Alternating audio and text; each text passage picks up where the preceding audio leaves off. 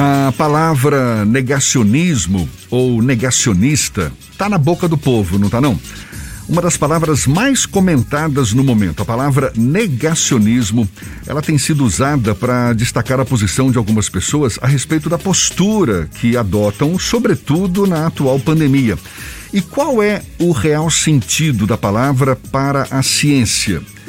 Se, por um lado, a expressão está cada vez mais empregada pelas pessoas, por outro lado, é importante compreender como ela se aplica no corpo humano, bem como os efeitos que provoca quando essa palavra é colocada em prática. Bom, quem explica melhor o assunto é o PhD, neurocientista, neuropsicólogo e biólogo Fabiano de Abreu nosso convidado aqui no Issa Bahia. Tudo bom, Fabiano? Seja bem-vindo. Bom dia para você, você que fala de Portugal conosco. Seja bem-vindo. Bom dia. Obrigado pelo convite. Bom dia. Sim, estou em Portugal a mais ou menos 18 graus agora no verão. Que maravilha, é. Aqui a gente não está muito distante, aliás, não, estamos distantes. 18 graus sim, distante, já sim. estaríamos congelando. Fabiano, eu já li a respeito aqui que o negacionismo é uma maneira de sobressair, de colocar-se em evidência que teria relação com a ansiedade, o narcisismo proposto em nossa sociedade e potencializado com a internet. Qual é a avaliação que você faz? Exatamente. São muitos fatores que têm como resultado esse comportamento. E eu li muita coisa que falavam sobre o negacionismo, principalmente o julgamento. Né? Eu estava vendo coisas sobre o negacionismo do negacionismo. Até isso então, tem, né? É, tem, tem também. Então as pessoas julgando os negacionistas. E eu, de certa forma, escrevi um artigo científico sobre isso, eu estudei sobre isso porque todo comportamento humano tem sempre um motivo por trás, tem sempre uma razão. Né? Então, o negacionismo são diversos fatores. Né? A falta de conhecimento, a cultura, tudo isso está envolvido.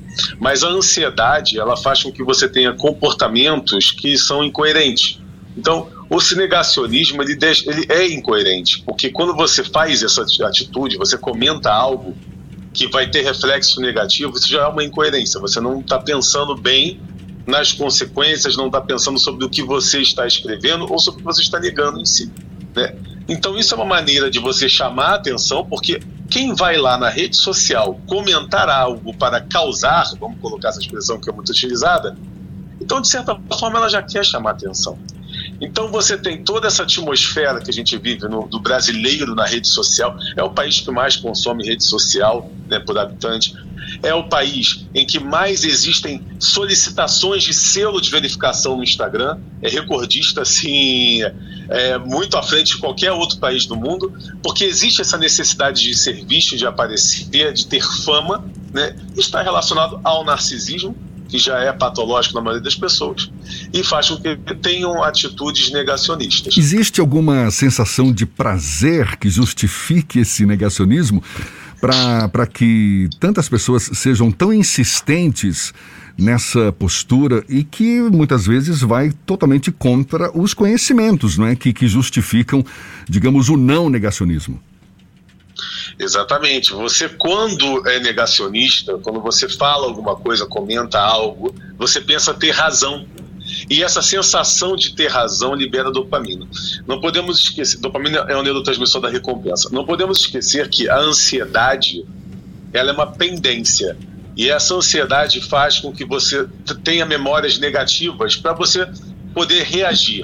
Então, quando você está ansioso, o seu cérebro busca nas memórias negativas um, um mecanismo de defesa, de reação, é instintivo. E a ansiedade também impede a liberação de dopamina, que é o neurotransmissor da recompensa. A dopamina existe para a gente poder comer e satisfazer, para a gente conquistar. Ou seja, imagina se você não tivesse algo que pudesse ter conquistas, buscar conquista, você não ia querer conquistar nada. Então, quando você pensa ter razão, você está ali liberando dopamina. É igual quando você quer ter o like na mídia social, uhum. quando você quer publicar uma foto e ser visto, ser elogiado, isso é tudo uma busca pela recompensa. Fabiano, também tem uma questão relacionada à sensação de pertencimento na sociedade, já que quando você age num efeito, numa espécie de efeito manada, isso acaba ampliando a sua sensação de estar inserido em um determinado grupo social. Isso também faz parte desse processo do negacionismo? Faz. O nosso código genético, ele está ali escrito já quando a gente nasce, essa necessidade de fazer parte de um grupo. A gente evoluiu por isso. A gente, a gente construiu família, que é um grupo, e a partir daí a gente passou a evoluir. Depois a gente foi aumentando esse grupo para poder sobreviver melhor. E a mídia social faz com que tenha um isolamento. Você se, se encontra sozinho atrás de uma tela. São milhares de pessoas comentando, mas na verdade não tem ninguém. Né? Fora isso, temos a pandemia também, o confinamento que coloca em solidão. Então você quer estar em grupo, você quer aparecer, permanecer ali. E o próprio narcisismo, ele tem um, a gente tem um narcisismo natural que é para poder ser visto, que é para chamar atenção, o efeito pavão para conquistar, para reproduzir. Não podemos esquecer que quem comanda é o instinto. E nós somos seres orgânicos, como qualquer outro ser biológico que precisa reproduzir para sobreviver e manter a espécie. Então o instinto ele vem em, em priori. E quando o instinto, quando o sistema emocional ele está em disfunção, você tem a perda da razão. Então, esse efeito manada, você segue uma moda ou segue um, um, muitas pessoas ali com aquele ideal e às vezes você não sabe nem o que, que a profundidade desse ideal. Né? Essa é a questão. Né? Por exemplo, fizeram uma pesquisa, não querendo entrar em política porque eu não gosto de política, mas fala-se muito da palavra genocida. Né? E foi feita uma estatística e que a maioria das pessoas não sabe o significado dessa palavra e muitas pessoas falam essa palavra. Então, é, você vai no efeito manada junto com, com aquela moda só para poder fazer parte daquilo e você liberar a satisfação por isso. Mas aí não tem o conhecimento amplo, não busca o conhecimento amplo para saber se aquilo ali realmente vai trazer uma consequência boa ou não para você. Fabiano, você acredita que esse negacionismo, e você citou inclusive o negacionismo do negacionismo, mais o comportamento nas redes sociais, acaba trazendo consequências diretas para o nosso convívio em sociedade, que de alguma forma acaba sendo é, visto com uma posição de extremos cada vez mais explícita? Muito a gente está vivendo um momento muito complicado, principalmente no Brasil, que é o país mais ansioso do mundo. Né? Estou terminando um artigo científico que eu falo sobre isso, que existe um transtorno generalizado, são vários transtornos relacionados a essa questão narcisista, que está se potencializando, essa necessidade de aparecer, de ser visto, e isso está sendo generalizado em toda a sociedade. E essa personalidade ela fica no nosso código genético, vai passar de geração para geração. Se a gente não cuidar disso agora, as gerações futuras terão consequências sobre isso. O negacionismo do negacionismo é você negar o próprio negacionismo em si é o fator cascata do próprio negacionismo que está relacionado a essa ideia de ter, de ter razão, de querer ter razão. E também a mídia social trouxe ao usuário um poder ou seja, não é todo mundo que poderia ter esse poder, porque o poder também advém do próprio conhecimento. Quanto mais conhecimento você tem, você tem o poder de ter conhecimento, mas quem tem muito conhecimento não pensa ter poder. Porque quanto mais conhecimento você tem, mais você sabe que ninguém é tão poderoso e acima do outro. E que todos vamos morrer e o lugar é o mesmo para todos. Fabiano, tem uma outra questão que também daria para abordar nesse sentido é você é um pesquisador que já está há algum tempo na, no meio acadêmico e nesse processo, principalmente aqui no Brasil, de negacionismo, a gente tem um, uma crítica constante à academia e à relação que a academia tem com o restante da sociedade. E isso é um movimento que vai começar não aqui no Brasil. Ele tem uma força, por exemplo, com o trumpismo nos Estados Unidos. Esse processo de negação da ciência ou de falta de acesso às informações precisas da ciência isso vai ter impacto na própria relação do ser humano com o outro? Sim. A ciência ela é a única coisa que nós temos para comprovar que aquilo é aquilo mesmo. E todo processo científico não tem como ter erro. É isso que, que as pessoas precisam entender. Nós só temos para salvar a humanidade a ciência. Seja ela ciência política, seja ela ciência da neurociência e entre outras. Por quê? O processo científico, as pesquisas, os experimentos, eles trazem o resultado.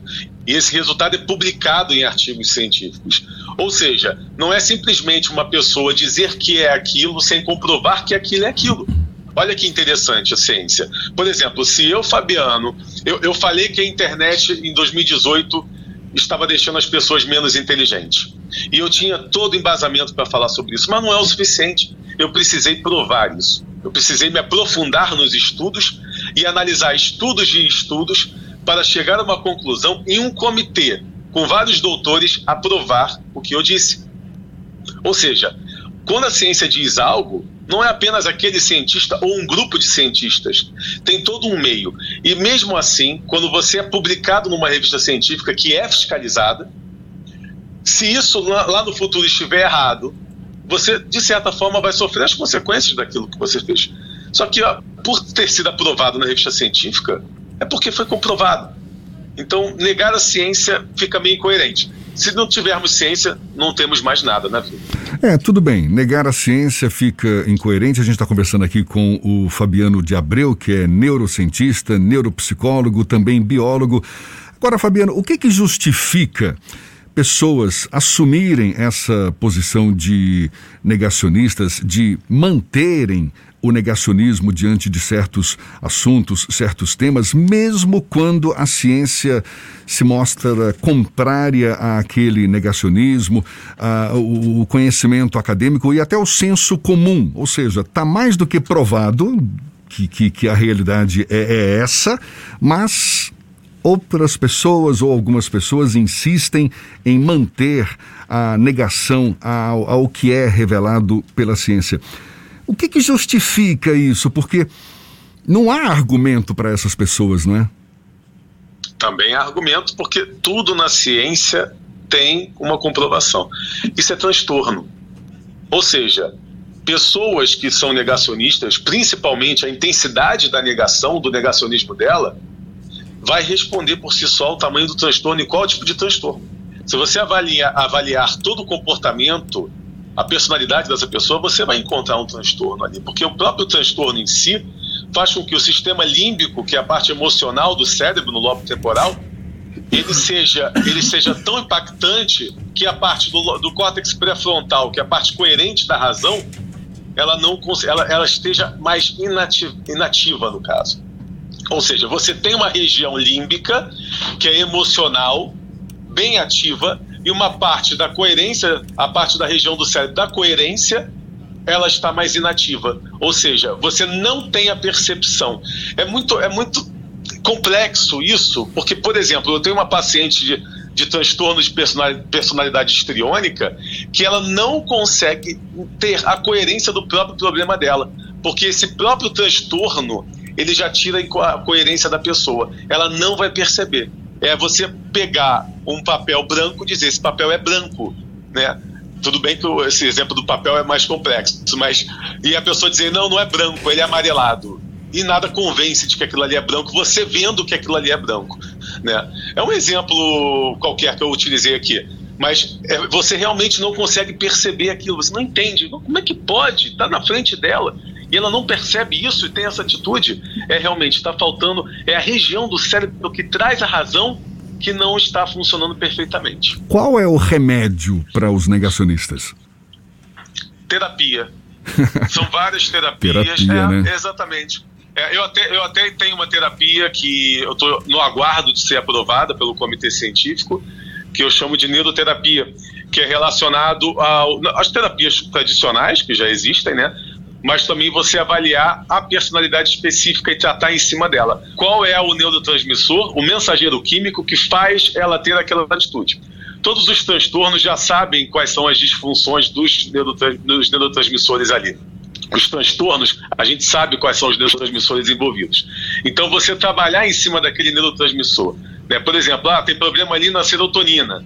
Qual o alimento o que, que faz com que aumente a produção de serotonina, né? Então você tratar especificamente à personalidade do indivíduo. Eu, por exemplo, uma vez eu escrevi um, algo na, no Facebook que tinha muita coerência, mas eu sabia que pessoas iam negar aquilo ali. Eu fiz de propósito. E aí eu fui ver a quantidade de pessoas que negaram aquilo que eu escrevi e depois eu trouxe explicações extremamente coerentes, comprovadas sobre aquilo que eu escrevi, para ver qual a reação. Diminuiu o número de negacionistas, mas ainda tiveram pessoas negando o fato. Fabiano, uma das questões do luto é também o negacionismo. Então, esse processo que a sociedade passa também é lidar com o luto de uma maneira distinta quando elas escolhem permanecer na fase do negacionismo por muito tempo? Essas pessoas que permanecem na fase do negacionismo, elas não têm uma trava. Não tem alguém ali para dizer: olha, você já parou para pensar se você está ultrapassando o limite? O maior problema do Brasil é na própria educação. Educação não só escolar, mas parental. Então, falta a educação dos pais com os filhos e também a educação na própria escola em si. Porque quanto maior a quantidade de conhecimento que você tem, mais opções de saída você vai ter, mais opções de percepção sobre aquilo. Porque, por exemplo, você vai falar sobre a vacina, aí você vai lá e nega a vacina. Mas você negou a vacina, qual o conhecimento, qual a amplitude que você tem de conhecimento sobre vacina? Ah, eu sei que a vacina é assim. Tá, tá, mas você sabe mais do que isso. Porque, por exemplo, eu li tanta coisa, eu como biólogo também formado, licenciatura em biologia, eu vi tanta coisa sobre a vacina que era completamente coerente. Né? E a gente que estuda a célula e o comportamento celular, a gente sabe pormenores que tudo bem, nem todo, nem todo mundo tem que saber. Mas por que, que você vai negar algo que você não conhece? Então não faz sentido. Você não pode falar algo sobre. Não é que você é obrigado a saber a profundidade sobre o sistema de como funciona a vacina no organismo, mas pelo menos não negue aquilo que você não tem um amplo conhecimento.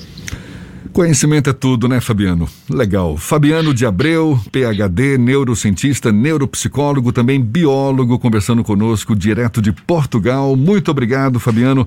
Um bom frio para você aí em Portugal e até uma próxima. Bom dia para você. Ah, bom dia, obrigado pelo convite. Até logo.